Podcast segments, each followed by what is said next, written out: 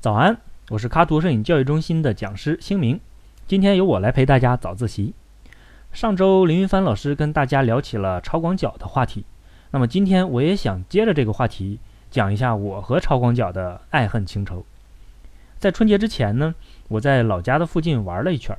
我当时去了牡丹江的一个叫大秃顶子山的地方，想拍一拍山顶上的风光。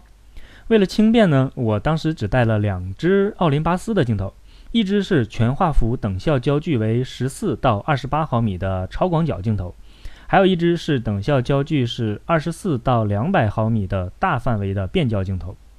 超广角镜头的特点呢，是它的拍摄范围更广，而且具有强烈的近大远小的透视效果，这往往会给画面带来更强的力量感。但是要想发挥这种特点，就需要在近处有参照物作为对比。但是当我爬到了山顶之后，我才知道为什么这个山叫秃顶山，因为山顶真的就是光秃秃一片白雪，所以我的附近就等于没有了参照物。无论我往左走一些还是往右走一些，无论我是用十四毫米还是用二十四毫米焦距，能拍到的画面内容其实差别都不大。所以我就果断放弃了这支镜头，换回那只大范围变焦镜头，用两百毫米左右的超长焦来拍摄。和超广角相反，超长焦呢没有那么明显的近大远小的透视效果，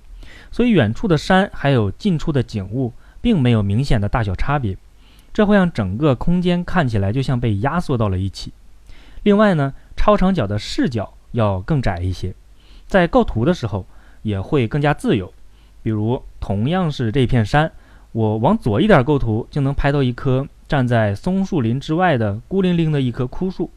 再往上一点构图，就可以让山体的轮廓把画面分割成一个个的几何图形。有句话叫“弱水三千，只取一瓢”嘛，用超长焦就可以在纷杂的世界中得到简洁的画面。通过今天的早自习，我们至少可以学到以下两点内容：第一，超广角镜头在很宽阔的附近没什么参照物的地方，其实很难发挥它的优势；第二。使用超长焦镜头拍摄可以压缩空间，利用它的狭窄的视角来拍摄局部，从而更容易得到简洁的构图。好了，以上就是今天早自习的全部内容。我是卡图摄影教育中心的讲师星明，每天早上六点半，微信公众号“摄影早自习”，不见不散。